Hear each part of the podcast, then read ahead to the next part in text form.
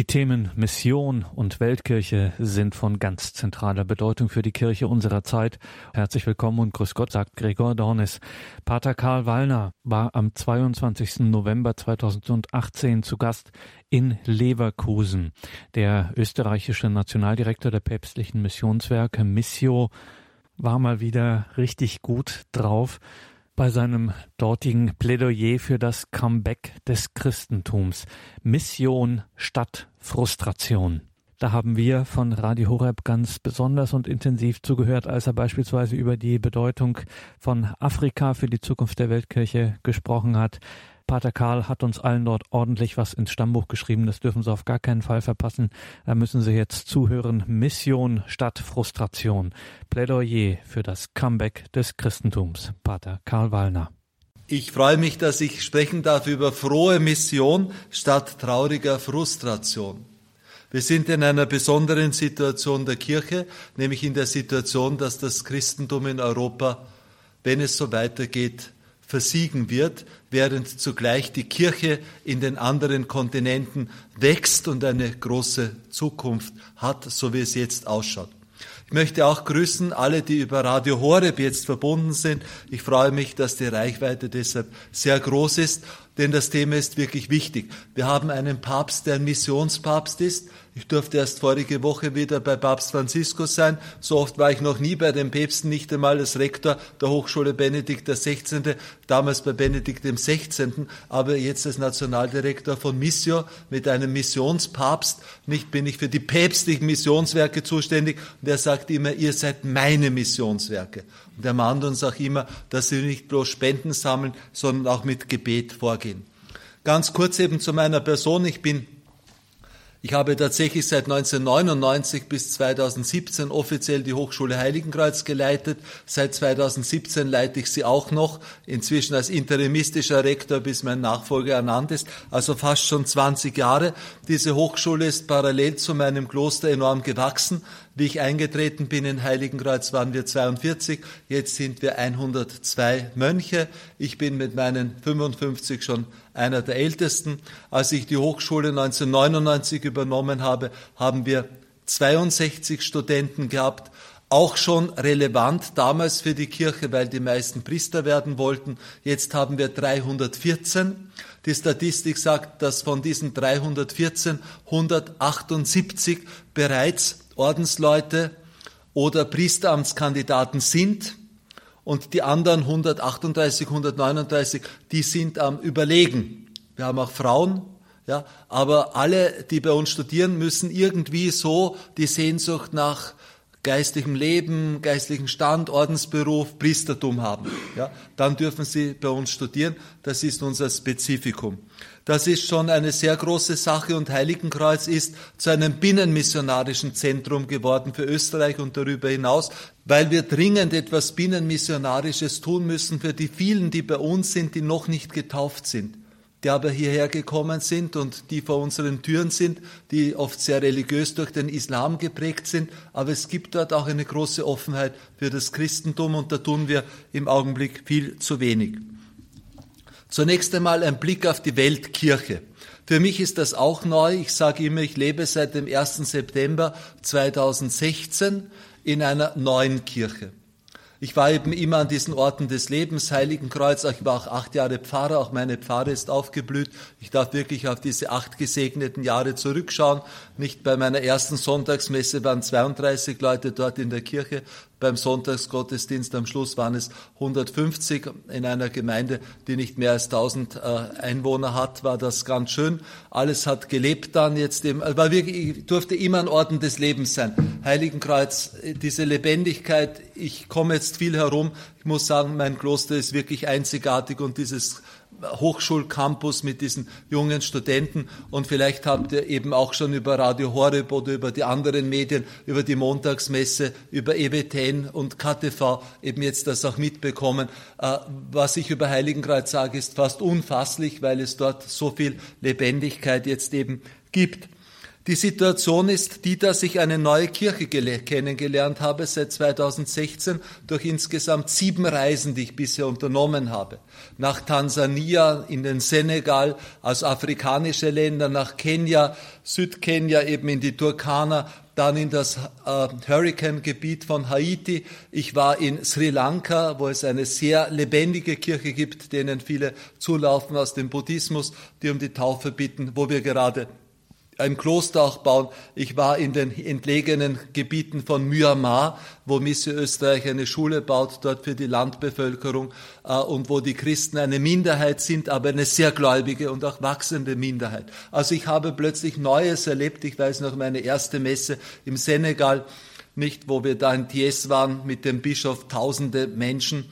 Oder eben, ich kann mich erinnern, wie da am Fuß des Kilimanjaro der Vater Willi hat gesagt, nicht, also er hat am Sonntag immer die heilige Messe in der Zentralkirche und dann zieht er mit seinen Kaplänen unter der Woche herum und es gibt in den Small Christian Communities, also in den kleinen christlichen Gemeinden gibt es dann eben immer jeden Tag am Abend dort eine Messe, nicht, also da zieht er dann herum und die Small Christian Community, das waren 400 Leute, die da zusammengekommen waren, nicht in einem Innenhof, nicht und äh, aus einer Tamuezin gerufen. Ich durfte dort elf Kinder taufen, nicht so en passant, nicht, ich kann nicht Kiswahili, aber es ist dort eine Lebendigkeit, die wirklich einfach unglaublich ist. Und beim Eintragen dann am Abend im Taufbuch, eben spät in der Nacht, da war der junge Kaplan, der Vater Josaphat, und es gibt da tatsächlich auch so ein Taufbuch und der Vater Josaphat hat dann ein junger Priester, zwei Jahre Priester, hat dann gesagt, wie viele, wie viele Kinder ich denn schon getauft habe.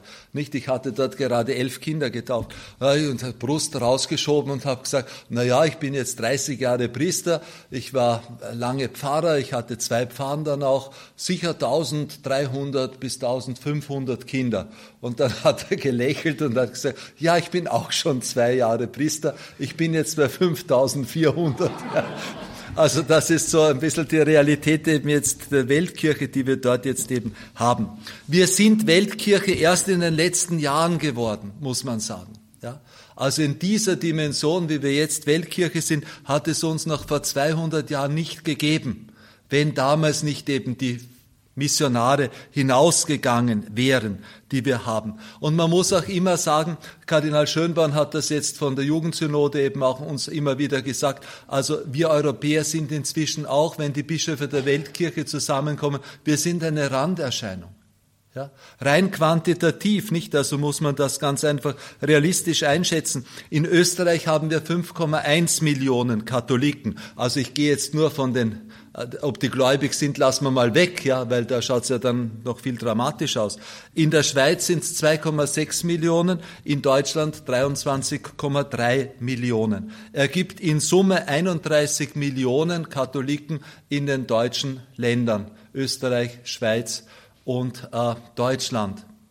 Diese 31 Millionen sind gerade mal 2,4 Prozent der Weltkirche. 2,4 Prozent der Weltkirche. Wir sind 1,3 Milliarden. 1,3 Milliarden. Ja. Und diese Kirche wächst in Afrika, sie wächst in Lateinamerika. In Lateinamerika haben wir das Problem mit den Freikirchen, nicht, sie wächst in Asien. Afrika ist im Augenblick das am stärksten wachsende Land. Ich habe nur die Statistik mir geben lassen von Afrika. Vor 110 Jahren lebten nur ein Prozent aller Katholiken in Afrika. 65 Prozent der Katholiken waren in Europa. Damals waren nur zwei Millionen Afrikaner katholisch. Heute sind es 220 Millionen. 220 Millionen in Afrika. Die Kirche boomt. Es gibt 52.000 Priester in Afrika, 71.000 Ordensfrauen, 29.000 Priesterstudenten. Also allein wenn man die Zahl rechnet, 52.000 schon Priester, 29.000 Priesterstudenten. Ja? Die meisten Berufungen gibt es in Afrika. Ich habe das live erlebt eben jetzt, ein Priesterseminar in Dar es Salaam, Priesterseminar in Nairobi, Priesterseminar im Senegal, das Misse Österreich baut, Priesterseminar in Kandy im Herzen von Sri Lanka, nicht diesen Boom an geistlichen Berufungen. Deshalb habe ich auch die Bitte, ich habe zwei Bitten an Sie. Das eine ist, nehmen Sie dann das mit, das ist das Mission Manifest. Ich sage dann noch was dazu. Das ist nur zum Durchlesen und einmal überlegen. Nicht? Also da geht es um unsere Binnenmission. Und dann gibt es hier einen grünen Folder. Ja? Da geht es um Ihr Gebet. Und im grünen Folder ist noch was drinnen. Da geht es um Priesterausbildung in Afrika was nur Missio Österreich macht. Darum traue ich mich das hier sagen, denn ganz in der Nähe ist ja Aachen und ihr habt ja in Deutschland auch eine Missio, die hervorragendes tut. Und der liebe Prälat Klaus Krämer, ich möchte da nicht in einem fremden Revier jetzt eben äh, jagen, aber die machen keine Priesterpatenschaften. Und Missio Österreich hatte äh, 1994 hatten wir 8500 Priesterpatenschaften. Und das ist in den letzten Jahren so hinuntergegangen. Wir sind jetzt herunten gewesen auf 1900. Ja. Und seit ich Nationaldirektor bin, habe ich wie ein Irrer Werbung gemacht für Priesterpatenschaften. Jetzt sind wir wieder auf 2600. Ja.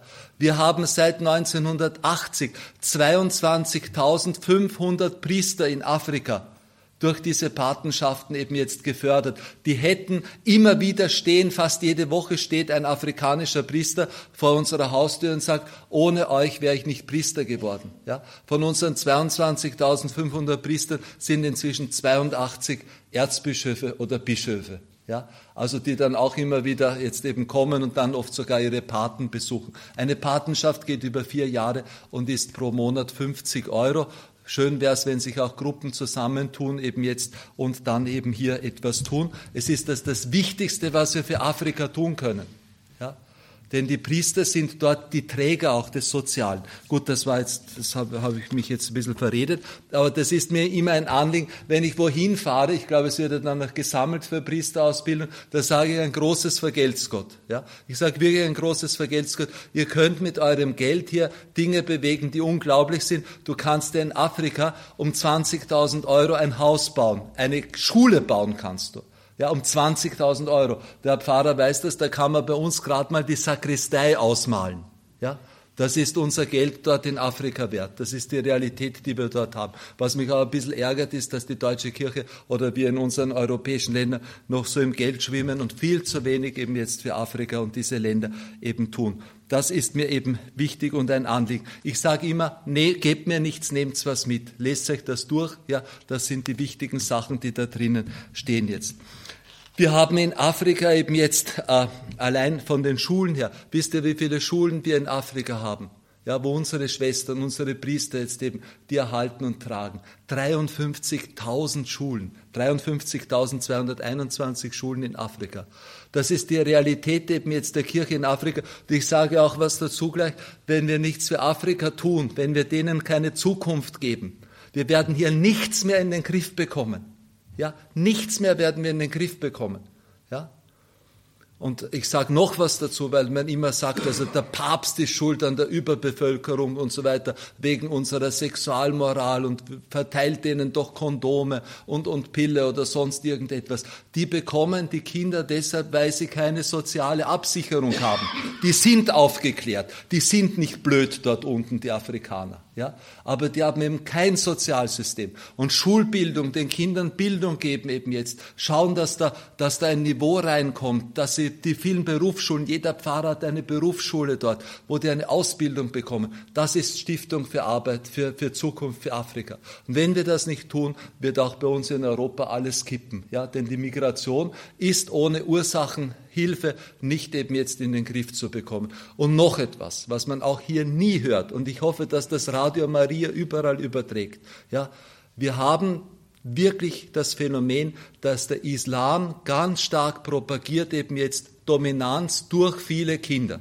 Ja, also was man uns immer vorwirft, ja, die Realität ist eine ganz andere. Wir hatten jetzt gerade den Kardinal von Äthiopien da. Ja, da wird wirklich, da wird wirklich bewusst Propaganda gemacht unter den Muslimen, möglichst viele Kinder, um eben dort in diesem alten christlichen Land Äthiopien nicht dann irgendwann bald die Mehrheit zu stellen. Das ist die Realität, die wir in Afrika jetzt eben haben. Also diese Situation, wenn ich die jetzt eben anspreche. Aber ich lebe eben in einer neuen Welt, eine, eine Kirche, die lebendig ist, die von uns auch vergessen ist. Das muss man auch sagen. Ich, ich selber ja, ich war in den 90er Jahren Pfarrer. Ja? Und ich habe selber geschaut, ich habe die Kirchen außen renoviert, innen renoviert. Ich habe einen Stock auf das Pfarrhaus draufgesetzt. Ich habe ein Pfarrheim gebaut. Der Kirchenplatz ist mit der Gemeinde gemacht worden und so weiter. Es wurde noch eine kleine Nebenkirche in einer Filiale gebaut. Das habe ich alles gemacht, ja. Aber ich muss das beichten, dass ich damals viel zu wenig für die Weltkirche gemacht habe. Viel zu wenig. Ich wusste das auch nicht.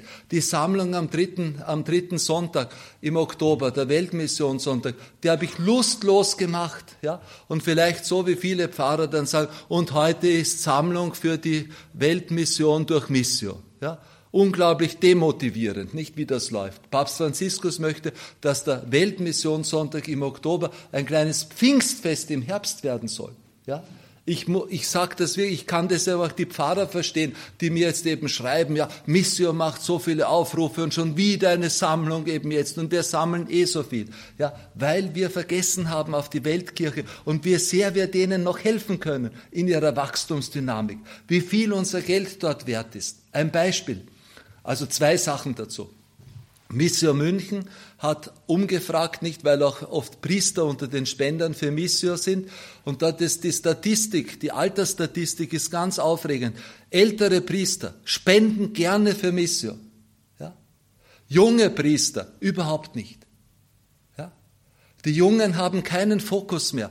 Die sind so fixiert auch auf die eigenen Probleme, die wir hier haben. Ja, Pfarrgemein, alles wird immer weniger, das müssen wir restaurieren, das müssen wir irgendwie erhalten. Da ist dieser Fokus auf Weltkirche verloren gegangen. Und das Zweite, das habe ich live erlebt, die Geschichte habe ich vor zwei Wochen den österreichischen Bischöfen erzählt, damit die auch, die, die, übrigens auch die Bischöfe, da fehlt auch oft der Fokus. Aber das habe ich denen erzählt, weil es mir wirklich so passiert ist, vorigen Sommer bin eingeladen gewesen zu einem Missionsfest, nicht?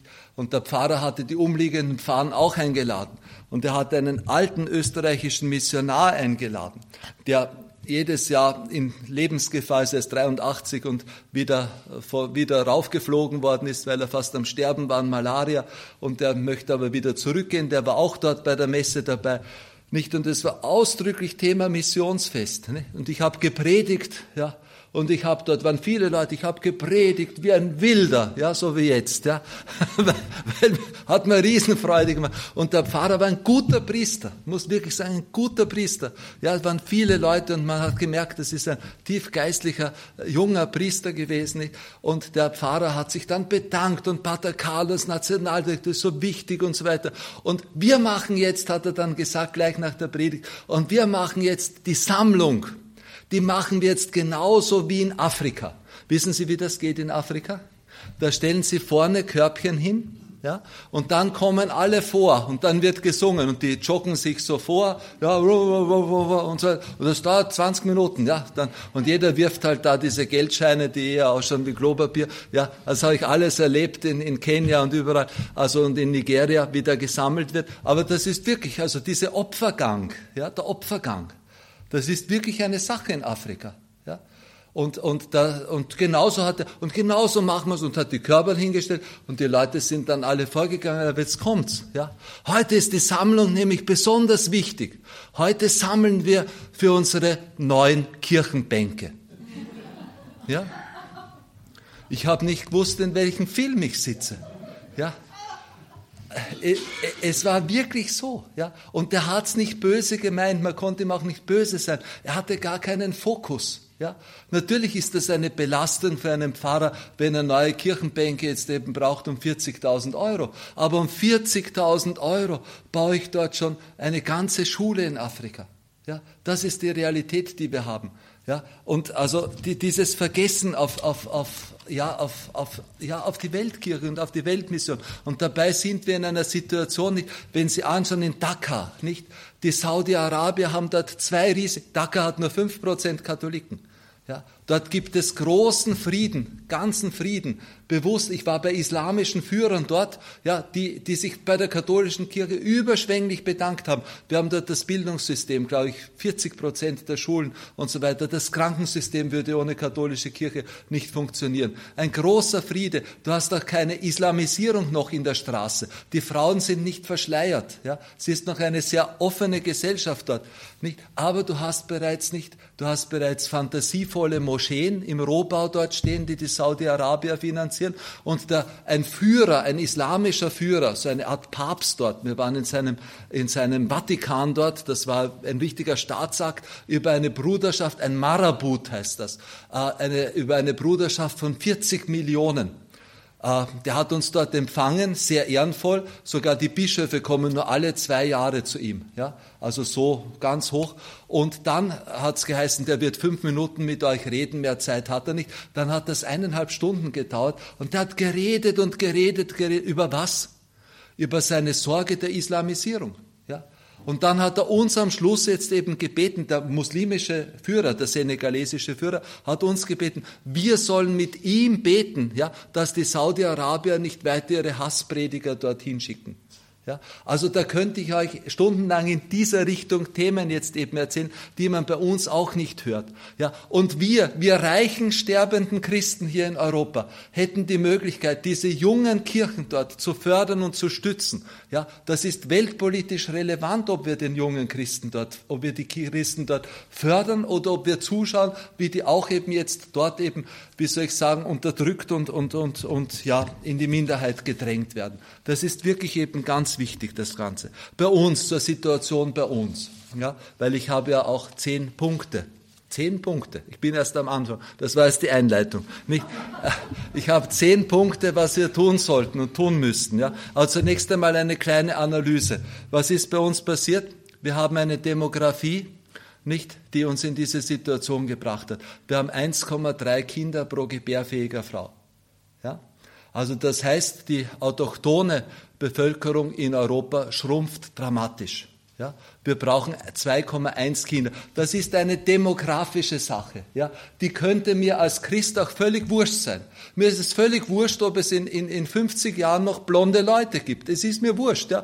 Wichtig ist, wir sind eine Familie, wir sind Christen. Ja, das ist für uns das Entscheidende. Und das ist das zweite Problem. Neben dem demografischen, der demografischen Entwicklung, die wir haben in Europa, schrumpfende Bevölkerung, übrigens überall. Ja? Auch in Polen, die zum Beispiel keine Migranten aus muslimischen Ländern aufnehmen, die haben drei Millionen aus der Ukraine aufgenommen dort. Nicht? Also in Polen. Das habe ich in der Ukraine, ich war in der Westukraine, die sich ja völlig verlassen vorkommen dort, die Christen und Katholiken von uns vom Westen. Nicht, da sind wir auch ein bisschen zuständig von Missio. Das war eine erschütternde Reise. Sieben Millionen Ukrainer sind in den letzten zehn Jahren in den Westen gegangen die arbeiten in, in Polen eben, die arbeiten in Italien. Nicht? Also das, das, sind, das sind die Folgen der demografischen Entwicklung, die wir haben. Und wenn ich Nachrichten höre jetzt, wenn ich durch Deutschland fahre und da fehlen die Arbeitsplätze, dort fehlen die Kinder, da funktioniert die Wirtschaft nicht mehr, dort braucht man Pflegekräfte und so weiter. Oder jetzt macht eure Regierung dann ein Fachkräftezuwanderungsgesetz. Das sind die Folgen der demografischen Entwicklung. Demografie, das ist die Bevölkerungsentwicklung der Statistik nach. Ja?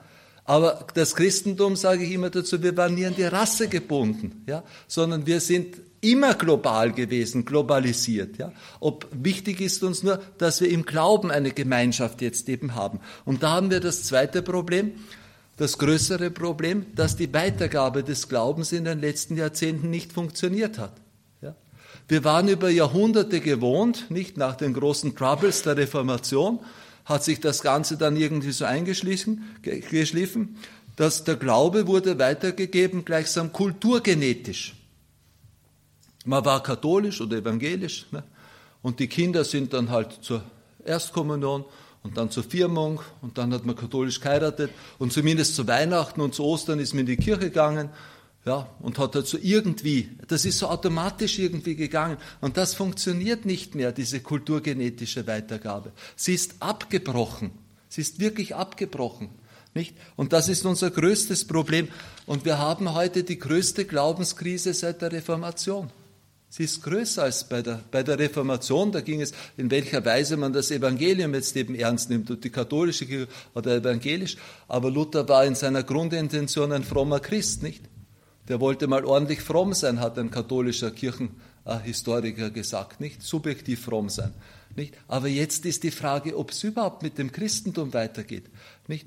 äh, ihr seid hier, muss ich auch sagen, im Rheinland, also große, große Gegend da um Köln herum, das ist ja berühmt dafür, nicht? Ihr seid in, hier in einer sehr geprägten rheinländischen Katholizität und bei euch sind die Abbrüche noch nicht so sichtbar wie in anderen Gegenden. Ich habe vor vier Monaten den Erzbischof von Hamburg, der war in Wien, und ich habe ihn ein bisschen herumgefahren und ein großartiger Mann übrigens, Erzbischof Hese. Ich war sehr beeindruckt von ihm. Nicht? Und der hat erzählt, wie es in Hamburg ausschaut, dass sie zum Beispiel, also er, er rechnet, dass man in zehn Jahren die Landgemeinden nicht mehr halten kann, weil keine Leute mehr, keine Katholiken mehr dort sind, weil das so ausgedünnt ist, das Ganze. Nicht? Das ist die Realität, die wir vielfach jetzt eben haben.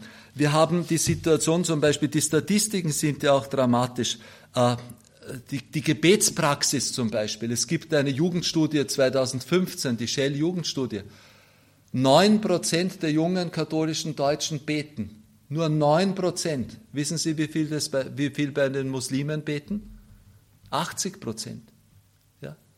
Bei uns neun Prozent. Und das ist ja für mich das Zeichen, ob einer wirklich eine, ob er wirklich im Glauben ist oder ob das nur eine Kultursache ist.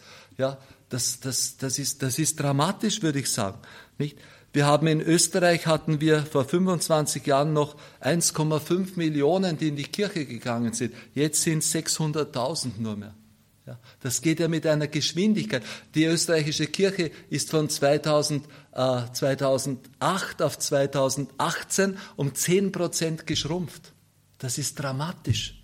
Ja, und unsere Bischöfe sind bei uns, zumindest in Österreich, dauernd beschäftigt, eben jetzt Pfarren zusammenzulegen und neue Strukturen zu schaffen. Ich weiß nicht, wie das bei euch ist. Wir haben ja in Bochum auch ein Kloster gegründet, nicht? Dort hat man, auf der, auf der, hat man halt schnell aus, aus den Pfarren, die freilich erst nach dem Zweiten Weltkrieg geworden sind dort, weil das so gewachsen ist, das Ruhrgebiet, aber da hat man auf, der, auf ein paar Pfarren hat man das reduziert dort. Ja, und unser Kloster ist dort inzwischen die bestlaufende Pfarre in Stiepel mit dem höchsten Kirchenbesuch dort. Nicht, weil dort die Mönchsgemeinschaft auch anzieht und weil das die Menschen jetzt eben anzieht. Also wir haben Verfallsprozesse, die dramatisch sind. Und äh, wir haben eine Prognose zum Beispiel von einem weltlichen Institut 2017 bekommen, wie die Situation in Wien ausschauen wird. Das ist auch ein Teil der neuen Welt, in der ich jetzt eben lebe, weil ich war bis 2016 ich war von 1999 bis 2016 in Heiligenkreuz und in Heiligenkreuz ist, wir, wir sind eben so viele Mönche, es kommen Pilger, es kommen Touristen, wir haben monatlich eine Jugendvigil, wir haben Jugendsportwochen für sportliche Jugendliche. Ja. In Heiligenkreuz ist dauernd was los, das ist, das ist ein, eine Lebendigkeit. Papst äh, Benedikt hat uns 2007 bezeichnet, eine Oase der Kraft. Oase ist ein schönes Wort, ja, aber heute verwendet man oft auch das Wort Blase. Du bist in einer Blase. Ja? Und in gewisser Weise ist Heiligenkreuz eine Oase im Sinne einer Blase, weil draußen schaut es ganz anders aus. Und das erlebe ich jetzt dramatisch in Wien. Ich sitze da neben dem Stephansdom, 300 Meter daneben ist unser Büro, unsere Nationaldirektion von Missio Österreich. Ich bin da mittendrin. Wenn ich in der U-Bahn fahre, ja, und ich fahre immer im Habit, nicht, äh, die, die, die, äh, die Wahrnehmung ist die, ich sehe alle anderen Formen von, äh, wie soll ich sagen, von gesellschaftlich und religiös geprägt sein die Punks wollen sich ausdrücken, die Muslime wollen zeigen, wo es dazugehören. Ich bin weit und breit der einzige Christ, den man kennt und der einzige Priester. Das ist die Realität. Ich bin deshalb auch Event, muss ich sagen. Ja? Also wenn ich mit der U-Bahn fahre oder so in der Stadt gehe, also das ist gigantisch. Ja? Nicht, weil ich bekannt bin aus Fernsehen oder so, sondern ich merke das. Ich habe 1990, wie ich in Wien äh, promoviert habe, nicht, da bin ich auch immer im Habit gegangen, aber da haben die Leute so geschaut. Jetzt schauen sie, endlich ein Priester. Ja, da hat sich wirklich etwas verändert. Die Leute freuen sich, wenn sie, wenn sie Christliches.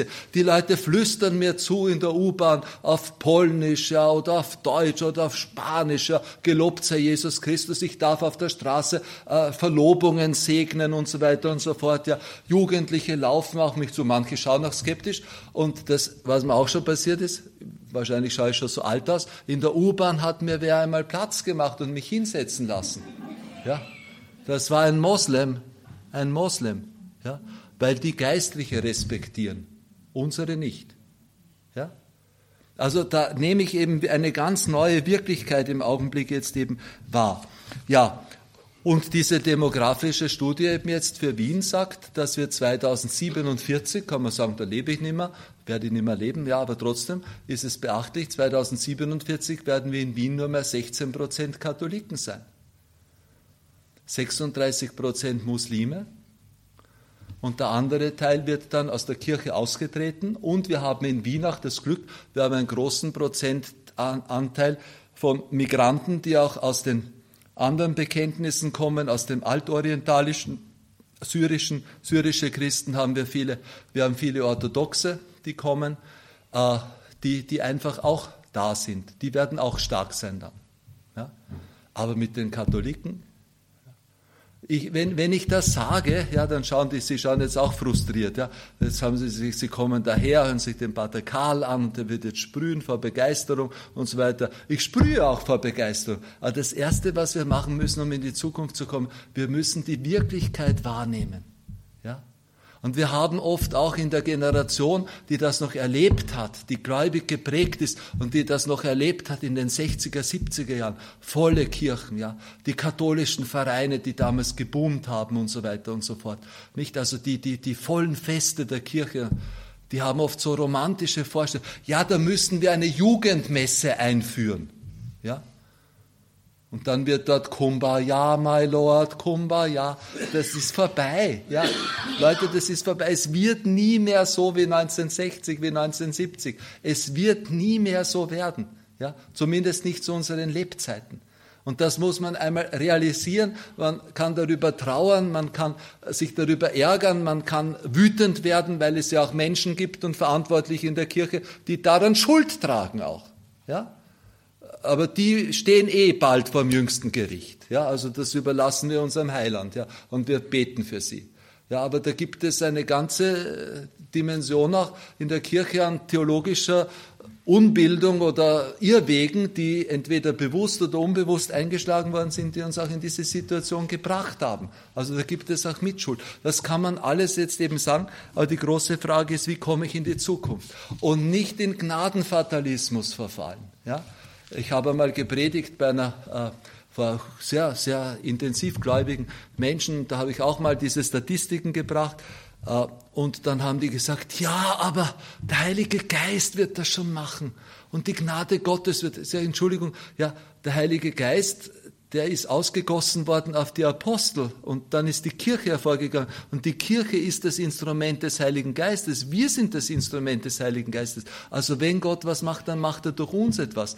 Und wenn wir etwas tun, dann wird er mitwirken. Aber ohne uns, das ist so, wie man oft um geistliche Berufe, wir beten eh um geistliche Berufe, nicht? Also habe ich mal in einem belgischen Kloster ein Abt auf unserem Generalkapitel in Rom, nicht? Äh, die sind dann auch ein Jahr später ist das Kloster aufgelöst worden. Und da hat der Abt dort gesagt, wir beten jede Woche, beten wir eine Stunde, nicht äh, machen wir um, um geistliche Berufe. Und dann hat eine junge Äbtissin, die ein volles Kloster in Frankreich hat, hat ihn gefragt, Monseigneur Abbé, lieber Herr Abt, ja, und äh, machen Sie auch etwas dafür. Nehmen Sie junge Leute auf, bieten Sie Kloster auf Zeit an, ja, machen Sie Werbung dafür, dass, dass Menschen in Ihr Kloster kommen. Und dann hat der Abt geantwortet, Nein, das machen wir nicht, weil wir glauben eigentlich nicht mehr, dass wer kommt. Ja? Und das habe ich oft schon bemerkt in der Kirche. Wir beten um geistliche Berufe oder um dieses und jenes, aber wir meinen es gar nicht mehr so. In Wirklichkeit haben wir schon resigniert. Nicht? Das ist überhaupt das Problem mit unserem Bittgebet, nicht? Dass wir, dass wir so, dass wir, unser Bittgebet ist bla bla geworden. Lieber Gott, bitte gib, dass der weiße Riese seine Waschkraft nicht verliert. Weil da gab es einmal einen Pfarrer in Heiligenkreuz und der hat sich immer geärgert, dass die Leute so äh, sinnleer die Antworten geben, nicht bitte, und die haben immer, wir bitten dich, erhöre uns, wir bitten dich, erhöre uns, wir bitten dich, erhöre uns, nicht? Und dann hat er mal eine Fürbitte eingefügt. Bitte, lieber Gott, gib, dass der weiße Riese seine Waschkraft behält. Wir bitten dich, erhöre uns, ja? Das heißt, äh, sinnentleert beten. Ja? Und das ist überhaupt eben unser großes Defizit, dass wir, äh, dass wir Gott nichts mehr zutrauen. Ja? Wenn ich das auch gleich sagen darf, darüber predige ich permanent, weil ich das Gefühl habe, dass deshalb die Freikirchen so einen Zulauf haben. Und auch einen Segen bekommen, weil dort eben wirklich die glauben noch, dass Gott etwas tut, dass Gott eine Wirklichkeit ist und nicht eine fromme Fantasie, wo ich jetzt in die Kirche gehe, um irgendwelche nette Gefühle zu haben oder eine Pflicht abzusitzen. Weil wir gehen, im Regelfall gehen wir in die Kirche, weil wir in die Kirche gehen. Ja? Wir sollten aber in die Kirche gehen, weil wir mit Gott mitarbeiten wollen oder weil wir von ihm erwarten, dass er die Welt verändert dass er etwas tut, dass er etwas wirkt. Das ist übrigens sehr motivierend auch, möchte ich euch sagen, wenn Sie am Sonntag in die Kirche geht und ihr nehmt sich, heute bete ich für mein Enkelkind oder für meinen Nachbarn. Und ich habe gerade gehört, der hat eine Krebsdiagnose bekommen. Für den will ich heute beten.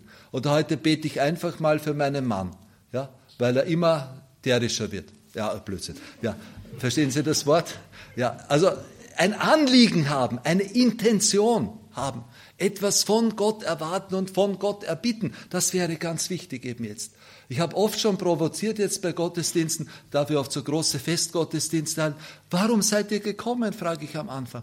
Warum seid ihr hier? Ja? Was erwartet ihr von Gott? Es gibt dieses, den, ich weiß nicht, ob es ein Witz ist, aber in Afrika, wo es lange nicht geregnet hat, nicht? und dann bitten die Gläubigen den Pfarrer, er soll einen Gebetsgottesdienst um Regen machen und der Pfarrer macht und die Leute kommen in Massen, kommen sie zu dem Gottesdienst. Nicht? Und der Pfarrer schaut aus der Sakristei raus, nicht schaut in die Kirche, alles voll, geht raus, fängt zu toben an und sagt, geht sofort wieder heim, ihr Heiden. Keiner von euch hat einen Regenschirm mitgenommen. Ja? Versteht ihr? Ja?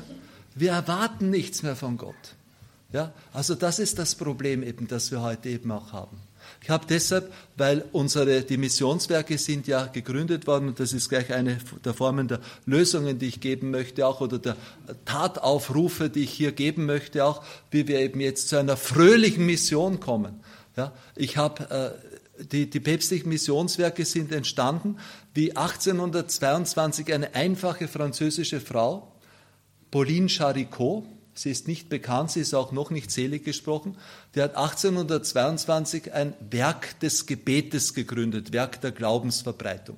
Und sie hat einfach begonnen, mit anderen ein Gesetzchen Rosenkranz täglich zu beten für einen Kontinent, der noch nicht christlich ist. Ja, und für die Missionare ein Gesetzchen und so weiter. Fünf haben sich dann zusammengeschlossen und eine Rose gebildet. Also fünf Gesetzchen, ein Rosenkranz, diese Idee der Rose, die man jetzt eben Gott schenkt.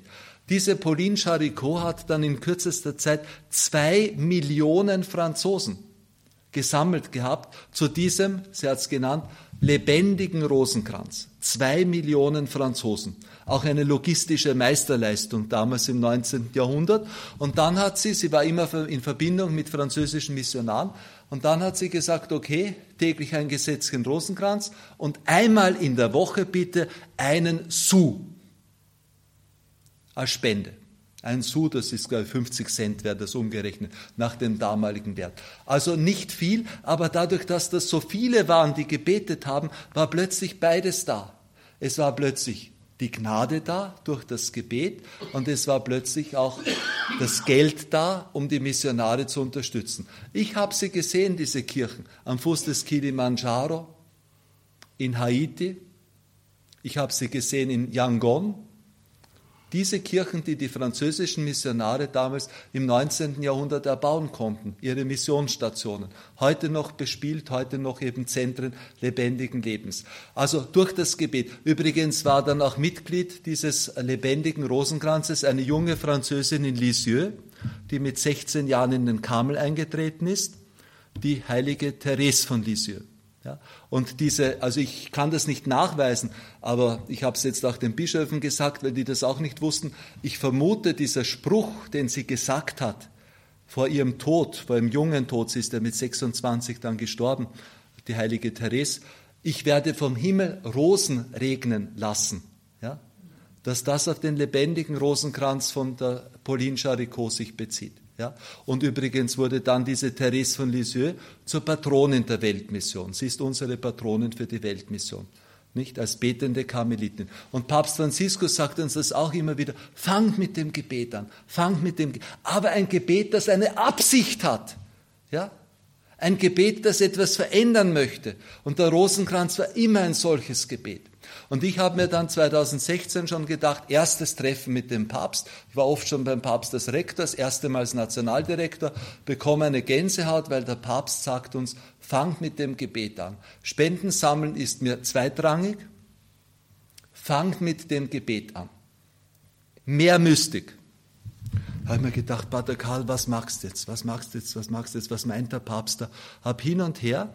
Und dann bekam ich zeitgleich sehr viel Kritik auch, weil die Leute gesagt haben, Pater Karl, du bist so ein Missionar in Österreicher und die Jugend und du warst jetzt jahrelang Jugendseelsorger und so weiter. Und du hast da in der Hochschule so viel aufgebaut. Und jetzt auf einmal willst du dich nur mehr um Afrika kümmern und um Asien und, und nur mehr, das war wirklich immer kritisch gemeint. Und dann habe ich mir gedacht, ja, eigentlich brennt ja mein Herz binnenmissionarisch. Und dann hat uns der Papst noch gesagt, mehr Mystik und versetzt eure Heimatländer in eine missionarische Aufbruchsstimmung. Ja? Und dann kam das Jubiläum 100 Jahre Fatima. Ja? Und ich hatte, äh, da haben in Indonesien, Indonesien hat dieselben Farben wie Österreich, rot, weiß, rot. Und in Indonesien haben die Katholiken, größtes muslimisches Land, ein Gebet gemacht, eben Rosenkranz, für den Frieden in Indonesien. Und sie hatten Rosenkränze gebunden, die waren rot-weiß-rot. Und das sind auch unsere Landesfarben in Österreich. Und da habe ich eine Gänsehaut bekommen und dann wusste ich, was ich mache. Gebetsaktion gründen, Gebetsbewegung für junge Menschen in Österreich. Die Aktion haben wir genannt Gott kann. Sie ist ganz einfach. Du betest täglich ein Gesetzchen vom Rosenkranz für einen jungen Menschen, wichtig, den du kennst, der fern ist von Christus oder noch nicht getauft. Ja? Aber du musst ihn kennen. Es kann ein Enkelkind, Urenkelkind, du kannst doch fünf, fünf Kinder nehmen, fünf junge Leute nehmen. Ja, du kannst doch dauernd wechseln, das ist ganz wurscht, ich tue oft wechseln. Ich habe aber immer zwei Muslime, für die ich täglich bete. Seither laufen mir die anderen Muslime die Türen, um getauft zu werden. Nicht? Aber, dass das Gebet konkret ist. Und ich bin auch motiviert, immer zu beten. Ja, dadurch, dass ich immer konkret an jemand denke. Und wenn du schon was betest, Rosenkranz, musst du nichts zusätzlich beten. Und ein Gesetzchen, das kann doch jeder schaffen. Ja, ein Gesetzchen Rosenkranz. Ich rede darüber wie ein Irrer. Es ist mir in diesem einen Jahr gelungen, nicht mehr gelungen. Wir haben nicht mehr als 6600 Mitglieder, aber wir sind schon übergeschwappt auf Bayern. In Bayern beten viele mit, aber du kannst einem Bayern, kannst du ja nicht einen rot-weiß-roten Rosenkranz geben. Ja, deshalb haben unsere lieben Cenacolo-Jugendlichen auch weiß-blaue nicht blau-weiß, das habe ich gelernt. Weiß-blaue, ja, Rosenkränze geflochten. Und dann, durch, auch in Deutschland gibt es das Problem, habe ich gehört, dass dort die Jugend fern ist von Gott. Ich habe jetzt leider keinen mit, aber wir haben inzwischen auch schon schwarz, rot, goldene Rosenkränze gemacht. Und es war unser Papst war ganz begeistert. Der hat mir jedes Mal habe ich ihn einen Rosenkranz hingehalten und hat ihn mir gesegnet, habe ich ihm kurz erzählt, wir beten für die jungen Menschen in unseren Ländern. Ein gesetzten Rosenkranz. Ja. Und wir haben jetzt den, in, in, wir haben schon hunderte, tausende Rosenkränze jetzt in Afrika verteilt. Es gibt ganze Schulen in Afrika, in Indien. Da gibt es sogar ein Video von einer Mädchenschule, die wir gefördert haben. Da treten die Mädchen jeden Tag in der Früh, da hast du so mit Schuluniform 300 Mädchen und dann beten die dort ein Gesetzchen vom Rosenkranz für die jungen Menschen in Österreich.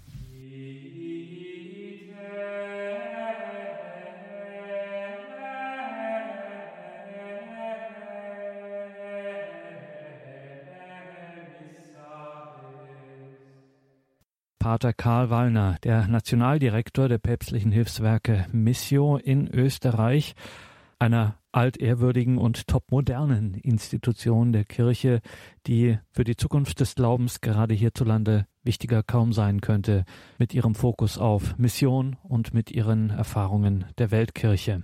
Am 22. November 2018 war Pater Karl Wallner eingeladen nach Leverkusen in die Pfarrei St. Maurinus. Dort hat er einen mitreißenden, einen leidenschaftlichen Vortrag gehalten. Mission statt Frustration, Plädoyer für das Comeback des Christentums.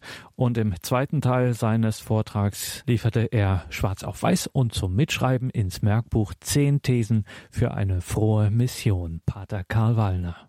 Jetzt möchte ich zehn Thesen äh, zehn Tipps geben für eine frohe Mission. Das Erste, wenn du krank bist,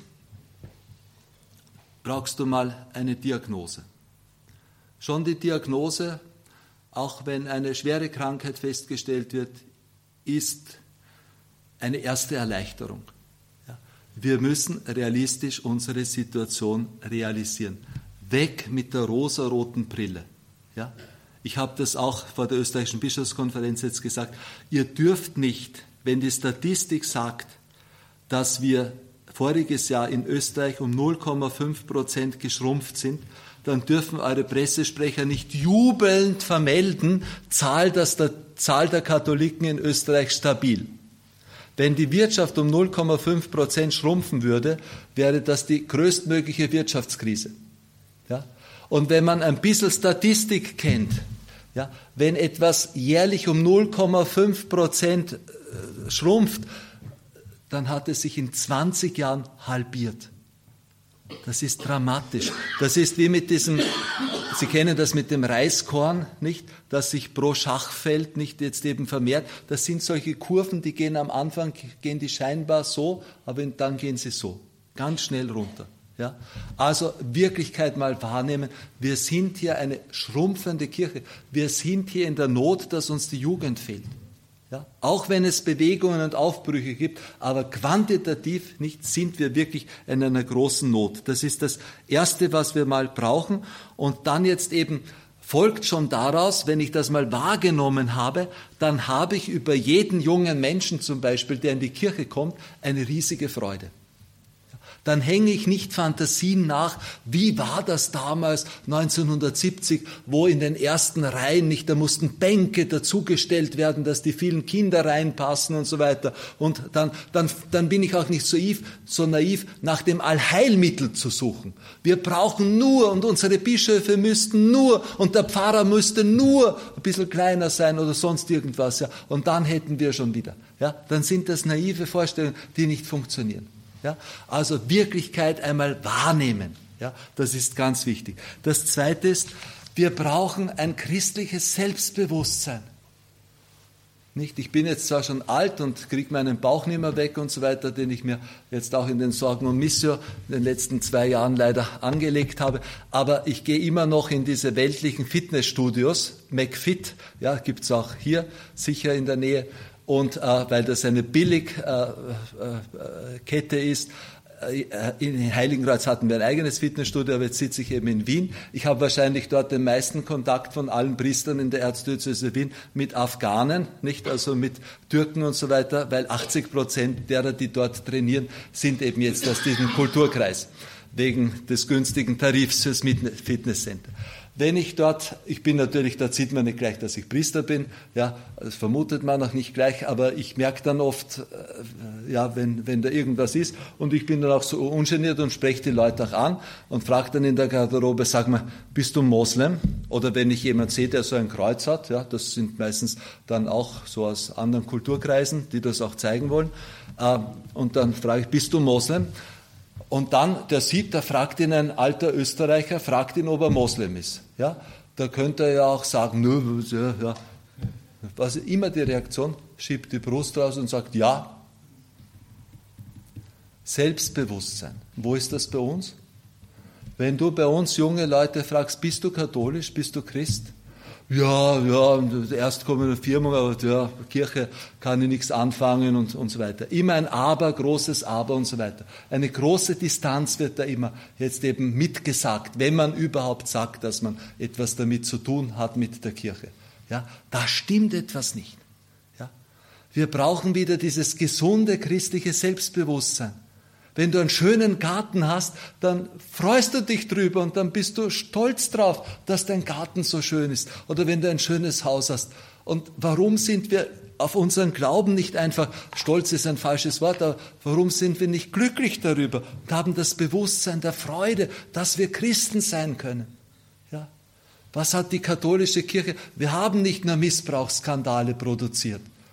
Wir haben auch unendlich viel Gutes in die Welt gebracht und bringen es bis heute. Es gibt die Selbstlosigkeit des karitativen Dienstes, es gibt die Selbstlosigkeit der Hingabe und so weiter und so fort. Da sind wir aber auch schuld, weil wir vielleicht auch in den letzten Jahren immer zu sehr in einer Defensivhaltung nicht also gewesen sind äh, und zu wenig auch propagiert haben, was durch das Christentum alles Schönes in die Welt gekommen ist und Gutes in die Welt gesetzt wird.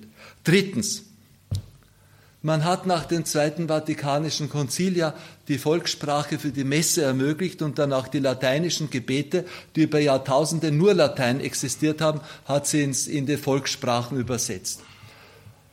Da ist eine große Katastrophe passiert, in den meisten Sprachen leider, nicht nur im Deutschen, nämlich der Schluss der lateinischen Messe ist ein Entlassruf. Ja? Am Schluss endet die heilige Messe mit dem Ruf Ite Missa est. Ja? Der Ruf war so eindringlich, ja, dass von diesem Missa est die ganze Feier benannt worden ist, die Messe. Ja, die Messe, das kommt von diesem Schlussruf. Weil man dann vor der Kirche am Sonntag auch noch Marktbuden aufgebaut hat und dann dort verkauft hat, hat man dann auch diese Verkaufsveranstaltungen Messe genannt. Das ist dann groß zur Frankfurter Messe, Leipziger Messe und so weiter jetzt eben geworden. Messe, Missa heißt Sendung. Ite, Missa est heißt wörtlich übersetzt, geht. Es ist Sendung. Ihr seid gesendet. Und das Volk Gottes antwortet, Deo gratias, Dank sei Gott. Wie hat man es übersetzt? Gehet hin in Frieden. Das klingt wirklich so, geht hin, endlich habt ihr einen Frieden und die Leute antworten danach, Gott sei Dank, dass es endlich aus ist. Ja? Ja? Und da, mit, mit diesem Schlussruf ist aber wirklich das Wesen der Messe auch erfasst. Du gehst dorthin, du wirst gestärkt eben jetzt durch das Wort Gottes. Jesus spricht zu dir. Lob sei dir, Christus, sagen wir nach dem Evangelium. Und es verkündet ein geweihter Diakon oder Priester, weil Christus zu uns spricht. Dann kommt Jesus in der Kommunion, in der Mitfeier zu uns. Wir werden gestärkt durch ihn. Wir empfangen ihn in uns hinein und dann sollen wir ihn in die Welt tragen. Wir sollen Christus, weil wir Christen sind, in diese Welt tragen, ihn bezeugen durch Taten der Liebe, nicht an den anderen, durch Taten der Hingabe. Nicht? Dazu ist die Messe da. Und am Schluss sagt deshalb der Priester, jetzt genug, jetzt habt ihr schon Jesus und jetzt raus mit euch, ihr habt eine Sendung. Und nicht, geht hin in Frieden. Gott sei Dank, dass aus ist. Da stimmt was nicht. Und es ist in den anderen Sprachen teilweise noch schlimmer. Im Italienischen. La messa è finita. Na, wahnsinnig spannend. Das hätten wir uns jetzt aber gar nicht gedacht, dass die Messe aus. Wir sind das allererste Mal dabei. Ja? Andate nella pace. Schrecklich ist das. Ja? The Mass has ended. Aha. Ja. In peace oder so irgendwas. Ja. Das ist nicht die Übersetzung. Das hat der heilige Johannes Paul II. schon gesagt, man muss es neu übersetzen. Benedikt XVI. hat es angeregt. Und ich hoffe, dass es vielleicht unter dem Missionspapst Franziskus also zu einer besseren Übersetzung kommen wird, weil es wirklich auch das ausdrückt, was im Augenblick schief läuft. Wir sind keine Kirche, die bereit ist, hinauszugehen. Wir haben diese Mentalität auch in den letzten Jahrhunderten verloren, aber wir brauchen sie dringend eben jetzt hinauszugehen, ite ist raus und draußen dann auch das Christsein zu bezeugen. Viertens, es gibt den Spruch, wer nicht wirbt, der stirbt. Ich komme aus einem Sparmarkt, also ich wäre jetzt, wenn ich nicht Priester geworden wäre, würde ich äh, so im Lebensmittelhandel herumtümpeln. Das wäre mir gar nicht gelegen, weil aber ein bisschen eine Verkäufermentalität ist ja geblieben bei mir. Ja? Also das, das bleibt ja, das ist ja nicht schlecht. Ja? Wir haben einen Mitbruder, der kommt aus einer Ärztefamilie, nicht? Und das hat ihn zutiefst geprägt und er ist Beichtvater für die halbe Erzdiözese Wien. Ja? Auch Bischöfe und Kardinäle kommen, weil er total medizinal ist. Ja? Wie ein Doktor für die Seele. Ja? Der Beichtvater schlechthin. Nicht? Wir haben alle diese Prägungen. Jesus hat auch seine Kirche begonnen mit Männern, die eine Prägung hatten. Das waren Fischer. Er hat sich keine Lehrer ausgesucht, ja, die anderen belehren oder korrigieren oder äh, Fischer, Keine Schneider, die irgendwo in Ruhe sitzen wollen und ein schönes Kleid schneidern wollen. Keine Beamten, ja, die nur eben jetzt alles genau und korrekt eben jetzt abarbeiten wollen. Fischer, was hat ein Fischer für eine Mentalität? Der will nur eines. Volle Netze. Viele Fische. Ja? Und wenn sie müde waren, nicht und dann ist, haben sie nichts gefangen, dann kommt Jesus noch einmal hinaus, dann fahren sie noch einmal hinaus, weil sie diese Mentalität haben, viele Netze. Und er nennt diese Fischer dann Apostel.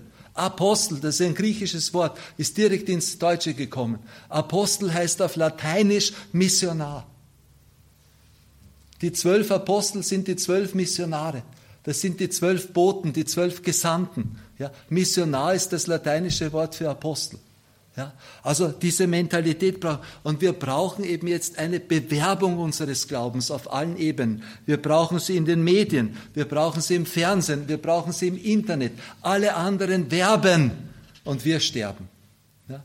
Und das geht oft ganz subtil, diese Werbung für das Ganze. Das muss nicht ein Werbespot sein oder irgendetwas. Nicht? Ich habe einen Freund, der ist ungetauft, ein Freund ist gut, ein Bekannter, der ist ungetauft, äh, mit seiner Freundin zieht der durch das Internet. Nicht? Der hat, auf Instagram hat er, glaube ich, 23.000 äh, oder 29.000 Follower und der postet nur jeden Tag, was er dauernd macht. Aber da steht immer irgendein Produkt und seine Freundin nimmt dieses, äh, dieses Rouge, ja, und irgendwo, das ist Werbung. Überall geschieht Werbung heute. Ja, wir können gar nicht ohne, wir sind dauernd umgeben, wir werden dauernd, und die Kirche ist nicht da. Ja, wir sind nicht da. Und wir brauchen das ganz dringend. Bei Missio ist mir das, wir müssen sowieso machen. Wir sehen auch, dass die Hilfswerke, die bisher darauf gebaut haben, die Leute sind eh katholisch und werden schon spenden für Afrika, dass das nicht mehr funktioniert. Das sind andere Organisationen, da weltliche Organisationen, wo oft der moralische Hintergrund bei weitem nicht da ist auch. Ich weiß inzwischen, was in den Spendenorganisationen abgeht. Aber die Leute spenden ihnen, weil sie das eben schaffen, das kleine Baby ja, in, in, in der Hand seiner Mutter da in Afrika so zu platzieren, dass dann die Leute für das spenden. Wir müssen das also vermissen. Ich muss das professionalisieren, weil die Spenden eben seit 20 Jahren runtergehen. Und wir können nicht mehr sagen, du bist katholisch, also spende am Weltmissionssonntag. Das geht einfach nicht mehr. Ja, also wir müssen den Leuten auch sagen, was hast du davon? Was kannst du, was bewirkt dein Geld, deine Spende? Ja, du kannst Vertrauen haben, unsere Projektpartner sind alles Priester, Missionare, Ordensfrauen. Ja, wir prüfen die Projekte dreimal. Ja, also das müssen wir kommunizieren. Das fünfte ist, wir müssen uns die Jugend rückerobern. Ich sage es noch einmal, Gott kann. Ja? Gebetsaktion, Gott kann alles fördern, wo die Jugend in die Zukunft kommt. Ohne Jugend gibt es keine Zukunft. Ja? Die Jugend ist das, was wir erobern müssen für Christus. Und das geht nicht so, wie ich schon gesagt, schnipp und du hast ein Heilmittel und schon hast du wieder die Kirche voll mit jungen Leuten. Jeder einzelne Jugendliche, ihr lieben Omas, die in die Kirche geht, ja, lobt die Ministranten, geht zu den Jugendlichen hin, sagt's den Kindern, wenn sie mal da sind, schön, dass ihr da seid, wunderbar. Ja, lest euren Enkelkindern aus der Kinderbibel vor, nehmt sie mit in die Kirche zum Kerzenanzünden. Es gibt tausende Möglichkeiten, missionarisch zu sein gegenüber den Jugendlichen. Ja, betet für die jungen Leute, nehmt euch das vor, ja, fangt zum Beten an. Ich sage auch dazu, ob wir, wir bekommen oft keinen Überblick über, über die Folgen unseres Gebetes. Ich hatte das ja so oft als Jugendseelsorger, wenn ich dann eine große Beichte habe, da kommt jemand nach, nach zehn Jahren äh, mit, mit 18, der war das letzte Mal bei der Erstkommunion, und dann hat er eine große Bekehrung und dann sage ich, also dann, er möchte jetzt mit Jesus leben. Und dann sage ich, hast du in deiner Familie jemand gehabt, der dir im Glauben ein Vorbild war? Ja, meine Oma, die hat immer für mich gebetet, ja. Und der hat das so wehgetan, wie ich da weggekommen bin und nicht mehr in die Kirche und dann mit den Drogen. Und ich weiß, dass die immer für mich gebetet, aber sie ist schon gestorben, ja. Die hat, die erfährt das nicht mehr auf Erden. Ja, aber im Himmel wird sie sich freuen, ja, dass ihr Enkelkind zurückgebetet hat, eben jetzt. Nicht? Verstehen Sie? Aber diese Sachen sind eben ganz, ganz äh, wichtig. Dann sechstens, das ist jetzt mehr für die kirchlichen Insider, das ist wichtig. Wir, wir, es gibt kein Heilrezept für Mission. Also es gibt kein, wir dürfen nicht warten, dass der Papst ein Handbuch rausgibt, was wir jetzt machen müssen, damit die Kirche in Deutschland, Österreich, Schweiz, damit die wieder in die Höhe kommt. Wir müssen überall schauen, wo gibt's was Gutes? Ja? Warum sind da Jugendliche? Warum kommen da die Leute? Was, was läuft da gut? Und wenn wir wo was sehen, bitte nicht mit dem reagieren, was das furchtbarste Werk Satans in der derzeitigen Kirche ist, die Eifersucht. Nicht mit Eifersucht reagieren, wenn es wo Erfolg gibt, ja, in der Kirche, sondern nachahmen. Plagiat ist Pflicht, habe ich mein Kapitel überschrieben, was in der was, in der, was im Mission Manifest Buch drinnen ist. Ich bin selber, wie wir mit der Jugendvigil angefangen haben, nach äh, Salzburg gefahren. Da gibt's die Lorettos und ich habe gehört, das sind jeden Sonntag 300 Jugendliche und haben mir das angeschaut. Okay, also Anbetung wusste ich, Lobpreis wusste ich, das war nicht neu. Aber ich habe gesehen, da stehen schon beim Eingang dort vor der Kirche Fesche. Fesch heißt schön, hübsch, attraktiv heißt österreichisches, fesche junge Mädchen und begrüßen dort jeden, der kommt. Ja? Ein Welcome Service. Ja? Und ich habe das in Heiligenkreuz übernommen. Wir Mönche sind schon am Parkplatz gestanden, wenn die Jugendlichen mit den Autos gekommen sind. Und vor dem Kircheneingang habe ich dann enorme, fesche Jugendliche, Burschen, Mädchen dort hingestellt, die zu jedem, der gekommen ist, schön, dass du da bist, Musikheft gegeben. Ihr habt das erlebt und so. Ja? Das muss man nachher und von vornherein war deshalb schon eine, eine Stimmung da. Du bist willkommen, weil wenn heute ein Jugendlicher kommt in die Kirche, der hat so eine Schwellenangst, ja, das ist so was Ungewohntes in die Kirche. Was werden die jetzt mit mir machen? Ich weiß nicht, wie man sich da verhält. Und, dann steht dann schon ein netter Pater am Parkplatz, wenn du schön, dass du da bist, komm mal, ja, und, und, und so weiter. Und dann beim Kirchengang steht ein hübsches Mädchen auch noch und sagt, schön, dass du da bist, ja. Verstehen Sie? solche Sachen einfach nachmachen. Siebentens, wir brauchen dringend Bemühungen gegenüber jenen, die bei uns sind und die noch keine Christen sind. Wir brauchen heute nicht nach Afrika zu gehen, um Heiden zu finden. Wir haben sie in Hülle und Fülle bei uns. Ja? Oder Heiden oder Andersgläubige oder Nichtgläubige. Ja? Wir müssen da dringend etwas tun, gerade bei den Migranten. Ich erlebe das mein erster, mein erster aus islamischem Umfeld kommender ist ein Fitnesstrainer aus Teheran, der nur nach Europa gekommen war, um getauft zu werden. Äh, in, Im Iran werden die im Untergrund getauft. Wir haben im, im Iran mindestens eine Million im Untergrund Getaufte. Nur so als Nebeninformation. In den islamischen Ländern ist das Christentum überaus populär. Es ist die Religion der Freiheit. Es ist für die Frauen die Religion der Emanzipation. Ja? Und dann ist er gekommen, ich durfte ihn taufen auf, ganz geheim, auf, auf Simon Petrus. Ja, also wer hat schon einen Simon Petrus getauft? Äh, und wir müssen, das sind die Früchte schon des Gebetes, die wir haben. Ja? Und ich habe, seit ich, wie ich habe schon gesagt, seit ich, seit vorigen Jahr, seit ich da täglich äh, bei den fünf Rosenkranzgesetzen, die ich bete, immer bewusst für zwei Muslime bete. Ja, der eine Moslem, für den ich bete, mit dem bin ich gut befreundet. Das ist ein Sportler, ja. Der macht keine Anstalten, dass er Christ wird, ja. Ein bisschen hat er sogar Angst, weil er sieht in mir so eine Art Vater, dass ihn das zu sehr hinziehen würde. Ja, ich bete treu weiter für ihn, aber äh, weiß auch nicht, ob er je Christ wird, ja aber er ist mir allein schon menschlich sympathisch und ich bin dankbar für seine Freundschaft. Aber seit ich für ihn bete, kommen andere Muslime zur Mission, die getauft werden wollen oder schon getauft sind, die missionarisch jetzt eben wirken wollen ohne, unter ihresgleichen in Österreich. Aber wir müssen dringend etwas machen, etwas binnenmissionarisches. Das achte nur ganz kurz. Der Papst will die ganze Priesterausbildung reformiert haben. Bisher musste ein Priester Theologie studiert haben, er musste Liturgie können und er musste drittens auf Gemeinschaft ausgebildet sein. Seit 2016 will der Papst ein viertes weltweit dass jeder Priester, jeder Priester zum Missionar ausgebildet wird. Ja? Weil die bisherigen Priester sind auch bei uns ausgebildet worden, um schon bestehende Gemeinden zu übernehmen. In 20 Jahren wird es keine bestehenden Gemeinden mehr geben, in dem Sinn, wie wir sie jetzt oder wie wir sie noch vor 20 Jahren hatten. Ja? Da wird man Gemeinden aufbauen müssen erst. Ja? Also das ist die Grundvorgabe vom Papst eben jetzt, missionarische Priesterausbildung. Dann neuntens, das betrifft jetzt wieder Missio. Wir müssen die jungen Kirchen nach allen Mitteln fördern. Ja.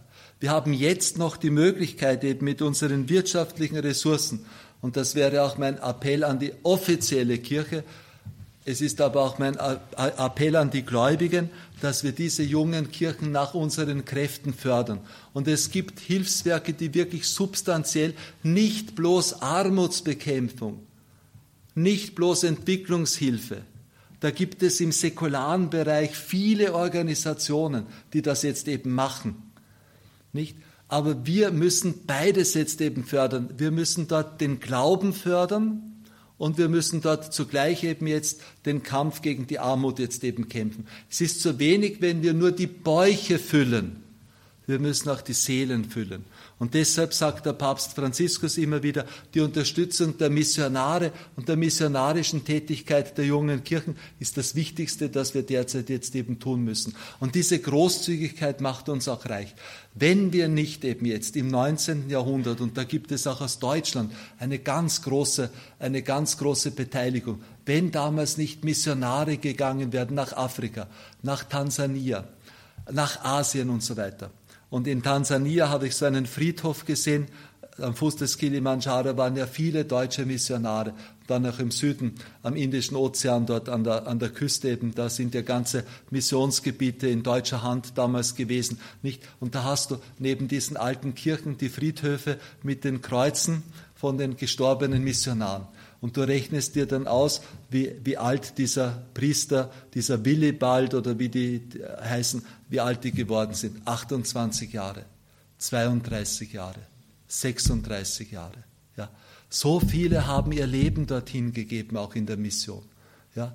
Das ist von uns heute nicht gefordert. Wir können durch unsere Spende großzügig jetzt eben helfen. Es gibt Missionare dort, aber wir müssen die dringend eben unterstützen. Und das Letzte, das Zehnte eben, was wir dringend in der Kirche brauchen, ist eine Priorisierung des Missionarischen. Ich bringe dazu immer dieses Beispiel. Es gibt ja immer Prioritäten. Die Politik hat ihre Agenda. Nicht? Zum Beispiel die Priorität, die die Europäische Union hat, ist mir bewusst geworden, wie ich drei Kilometer entfernt von Heiligenkreuz, den Karmelitinnen in Meierling geholfen habe bei einem Restaurierungsprojekt. Die armen Schwestern haben damals 1,6 Millionen Euro gebraucht.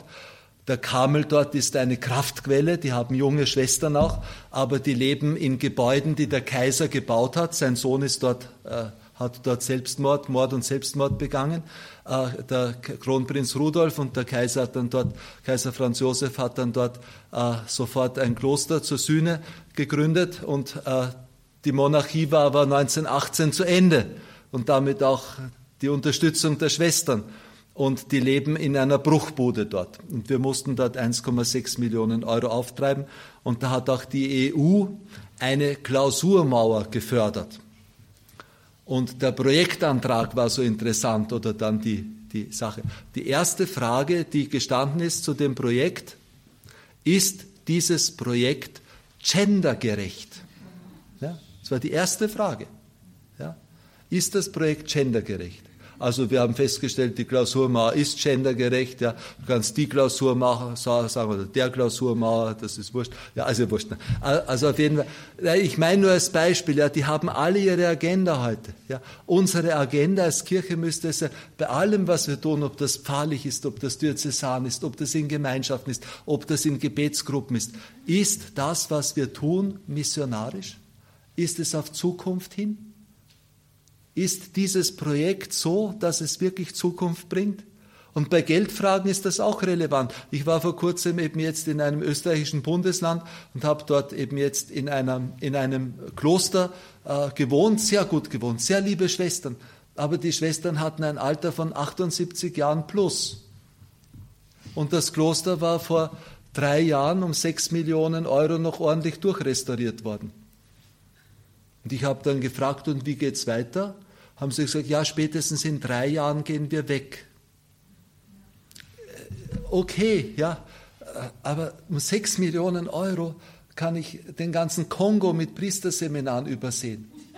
Der Kongo ist so groß, ja, da baue ich gerade eine Schule, nicht äh, sieben Gebäude um 600.000 Euro. Das ist viel Geld für uns, ja. Aber du könntest bei uns da nicht einmal die Kanalisation jetzt eben zahlen um dieses Geld für so ein Riesenprojekt. Und der Kongo ist so groß eben jetzt, wenn du von Portugal bis Polen gehst. Die ganze Landmasse, ja, bis Polen hin, das ist die Fläche des Kongo, 38 Diözesen.